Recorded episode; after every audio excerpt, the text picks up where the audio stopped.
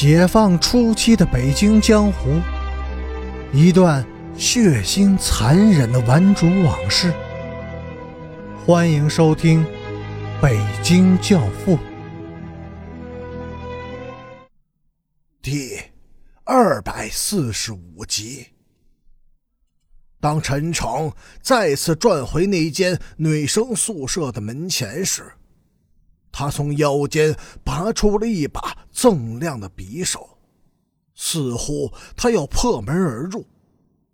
但是，他什么也没有做，只是长长的叹了一口气，狠狠的在门上踹了两脚，然后就转身走了。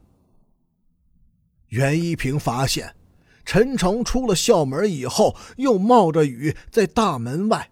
站了好久。陈诚和周凤天他们找的是同一个人。这个人是谁呢？十几天以后，袁一平又一次在学校见到了陈诚。那是一个阳光炙热且暴晒的上午。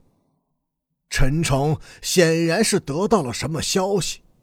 他大步匆匆的进了校门，然后直奔教学楼而去。在楼门外边，他堵住了高二七班的男生杨洪全。杨洪全见到陈诚，吓得面如土色，但是他并没有企图闪避，两眼直直地盯着陈诚，目光倔强而刻毒。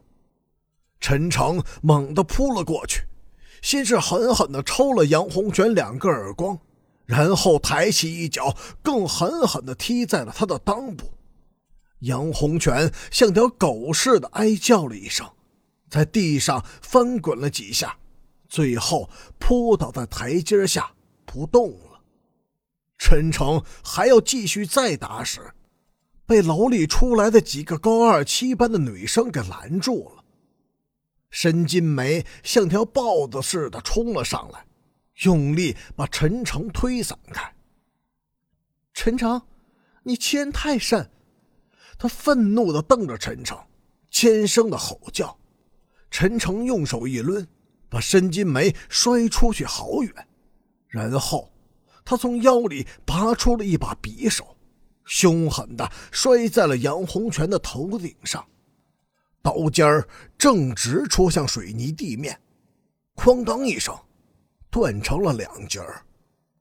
陈诚面色铁青，愤愤的转身走了。打人的和挨打的，谁都没有说一句话。当时在场的还有高二七班的另外两个女生，吴卫东惊慌失措，泪流满面。宣红红却似乎对刚刚发生的一切都能理解，脸上甚至还有几分笑的模样，超脱而又轻松。显然，对于究竟发生了什么事情，他们都是知情者。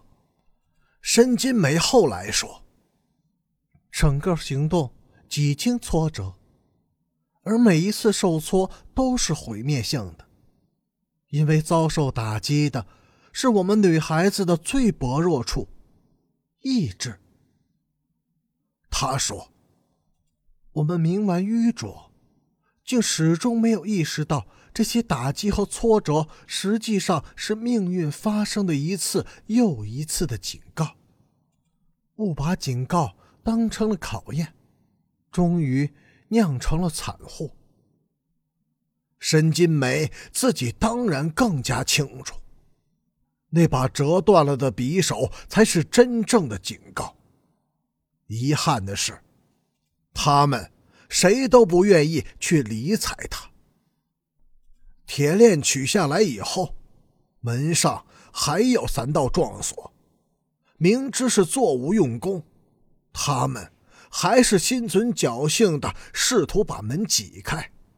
三只瘦弱的肩膀一齐用力，拼命的拱着，可结果是大门纹丝不动。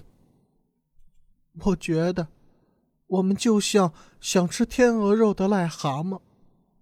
宣红红沮丧的瘫坐在门前的地板上，接着，三个人一起放声的大笑了起来，笑得开心而又放肆，清脆的笑声在楼道里飘来荡去，最后才融进楼外的风雨中。